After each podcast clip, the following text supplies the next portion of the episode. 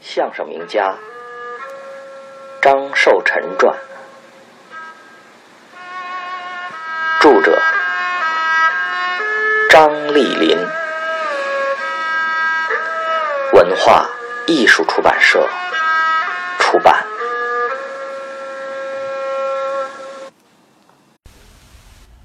二十四，爱国，爱教。观众若从父亲表演的节目中去猜测，一定以为他是一位无神论者，因为在他的节目中，也与鬼神的内容是相当多的。且不说小神仙、娃娃哥哥等整段的节目，即使他所编纂的小段笑话，如钓蝎子、吃螃蟹。下神儿、阿弥陀佛等等，也含有对鬼神的深刻揭示和善意的讽刺。然而，您猜错了，现实中的父亲是一位有神论者，他对于鬼神、宗教、迷信以及他们之间的联系，独有一番见解。父亲为人和为义有一点极其相似，即他善于思考，凡事。他都要求个明白。他从艺有句名言，叫做“不说糊涂相声”。无论包袱、词句、情节、内容，不弄清楚不说。他的为人也是一样，事事力求认真。对于信仰，他认为世界之上应该有一位真正的主宰，主宰的思想和道义。是人的依托和约束。如果没有神的支撑，凡人身单影只，难以存活世上。如果没有神的约束，凡人各行其事，世上岂不乱了套吗？人呢，应当有个想法，有个活法。假如每天就是没钱奔钱，有了钱再奔吃喝玩乐，吃了混。盼天黑，无所事事，行尸走肉，岂不同禽兽哉？父亲年幼时，从中国习俗随父母信佛。自从他痛失爱妻而砸了菩萨神像后，他对佛失去了诚意。中国有儒释道三教，父亲对儒道二教存有质疑。他认为。儒教似教非教，可从无信；道教有教无义，杂乱无从，因此不可信。就在他对人生主宰探索追寻之时，一次偶然的极具戏剧性的机会，使他接触到了天主教。二十世纪三十年代初期，也即父亲的业务呈如日中天之势。且又鸦片成瘾，无法摆脱之期，精神空虚而愁惘烦闷。他每天下了园子回到家已是午夜，可是身疲力竭却不能休息。他先要吸鸦片烟，而后再吃些夜宵，最后还要研究节目。待诸事完毕，窗外已显晨曦，天快亮了。有一天，父亲刚刚放下笔墨，忽听不远处的西开天主教堂响起了钟声。这钟声是教堂报知早五点礼拜的钟声。父亲怀着好奇的心理，踏着钟声走进了教堂。教堂内寂静而肃穆，他立时被周围的气氛攫住了。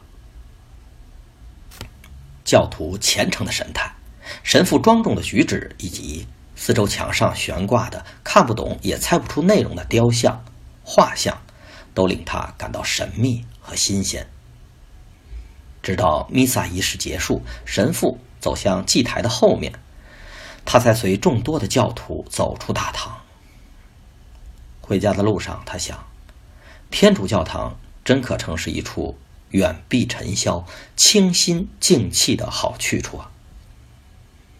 以后凡是遇到天明人未睡，教堂起钟声的时候，父亲总是走进教堂，已成习惯。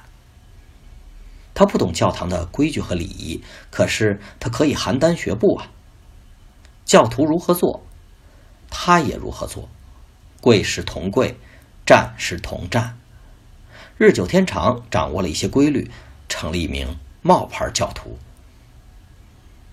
一天，父亲刚刚走出教堂大门，从父亲身后走来一人，走到父亲旁边，唤了一声：“张先生。”而后笑容满面的用赞扬的口气说：“张先生，没想到您还是一位热心的教友啊。”父亲见来人胖胖的，戴着一副金丝眼镜，并不相识，先是一怔，心想：“坏了，一定是我露了马脚，被人看出破绽了。”再见来人，并无责难之意，于是道出实情，说：“呃，不不。”我不是教友，请您多指教。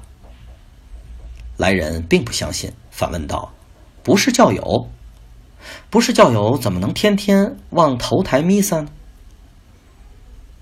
望即朝拜，弥撒即礼拜。每天早晨教堂要设三台弥撒，头台弥撒安排在天刚亮，一般人还在梦中，只有极虔诚热心的教友才会早早的起床。”来望头台弥撒。父亲见来人不信他的话，遂幽默的说：“哦，你以为我天天早起吗？哈哈，我这阵儿啊还没睡呢。”此人姓孙，名子寿，是西开教堂前一位热心宗教事务的企业家，也是张寿臣相声的老观众。二人相识后，交从甚密。孙不断的向父亲讲述教会的教义和规矩，并劝父亲入教。父亲也不时的向孙提出自己不清楚的或认为有疑点的问题，如天主教和古教的关系、天主教和耶稣教的区别等。在大多数问题弄清楚以后，父亲于1934年接受洗礼，成为一名正式的天主教徒。父亲入教后，遵循教义，恪守教规，虔诚事主，远避世俗，还经常的为教会献仪，即捐赠。他也自觉神清气爽，心静身轻。入教后的第二年，父亲竟奇迹般的戒掉了鸦片烟瘾。虽然以后他又复吸了鸦片，但他只愿社会的黑暗腐败，个人的意志不坚，仍是感恩。主的神功。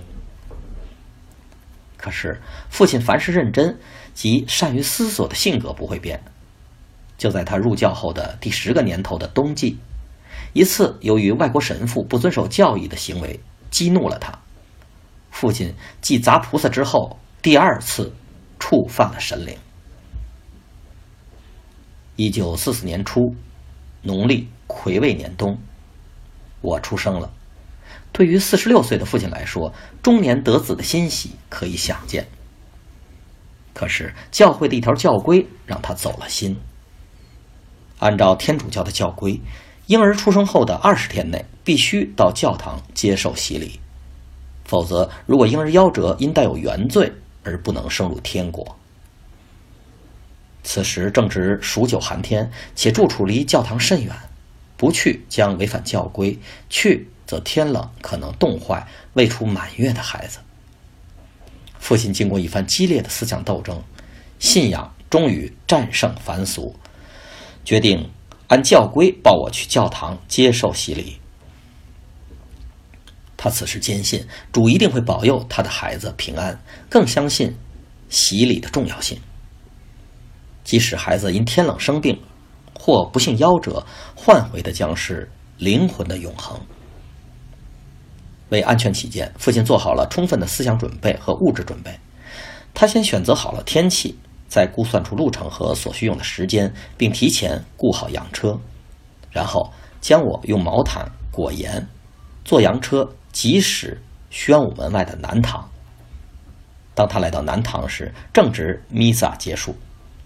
父亲心中暗喜，得意自己估算时间的准确，因为按照常规。洗礼在最后的一台弥撒后进行，洗礼的时间不长，抓紧洗礼，礼毕回家，孩子不会受凉受冻的。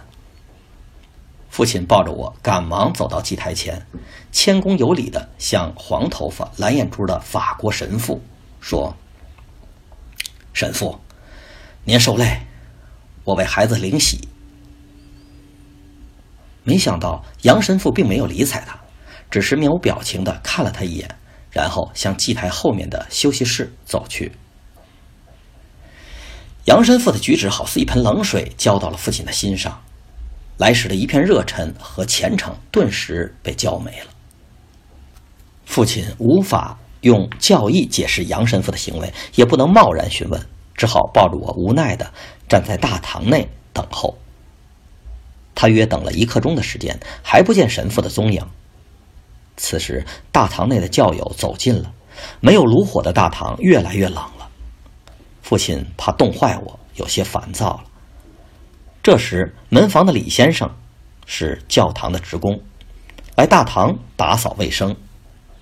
父亲走上前，将情况告知李先生，并央求李先生请神父快些为孩子洗礼。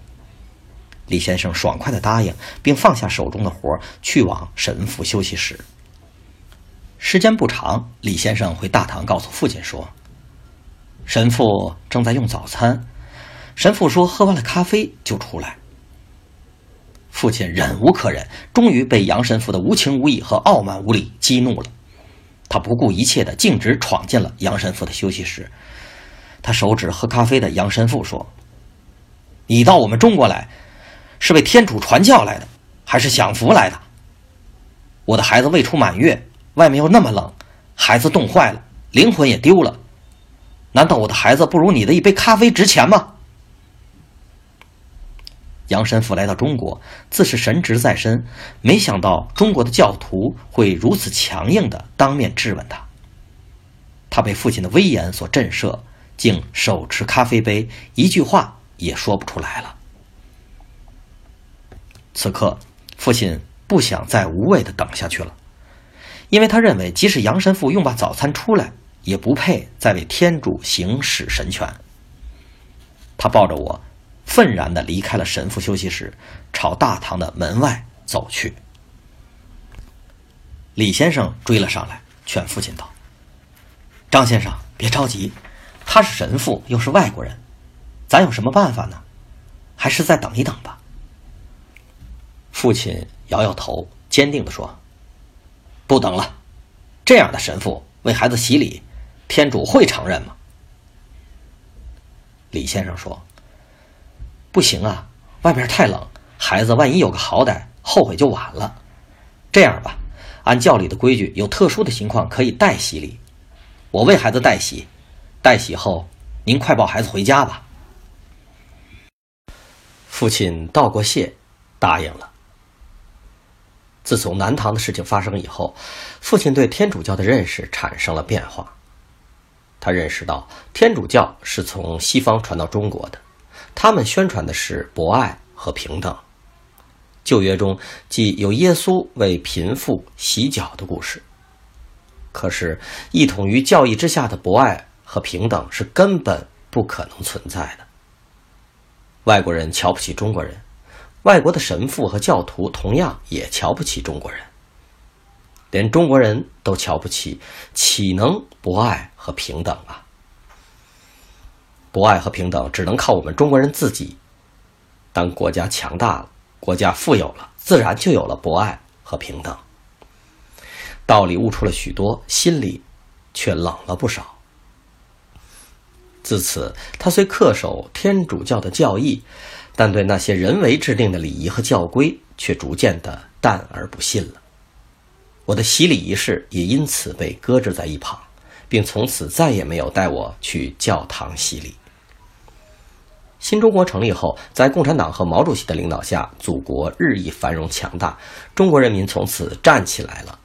而此时，以美国为首的帝国主义勾结台湾反动政权及国内外一切反动势力联合反华，妄图扼杀新中国于摇篮之中。天主教的大本营，教皇的所在地梵蒂冈也加入了这场反华大合唱。当时的教皇名叫。毕约十二，他以其特有的身份和地位，极尽反华之能事，编造所谓“中国教徒信仰不自由”等等烂言，并鼓励中国教徒不要给共产党办事，企图在教徒中制造混乱，以达到其卑鄙的目的。有鉴于此，广大的中国教友在中国共产党的领导下，于1953年自发地成立了以爱国爱教为宗旨的天主教爱国促进会，坚决抵制梵蒂冈的反华阴谋。对于新中国的由衷热爱和对旧中国屡遭外侮有切肤之感的父亲，毅然地加入了天主教爱国促进会，并当选为委员。他积极参加促进会的各项活动，热情地在会议上发言，并在促进会主办的刊物《广阳》上撰文，以亲身经历驳斥、揭露梵蒂冈的种种谬论，号召广大的教友首先热爱自己的祖国。他说：“耶稣就是一位爱国者，反对教友爱国的本身就违背了耶稣的教导。”他还说。解放后，国家日益强大，中国人不再受气了。我们有了自己的工厂、自己的汽车，人民当家作主。这样的国家，我们为什么不爱？没有共产党，就没有新中国。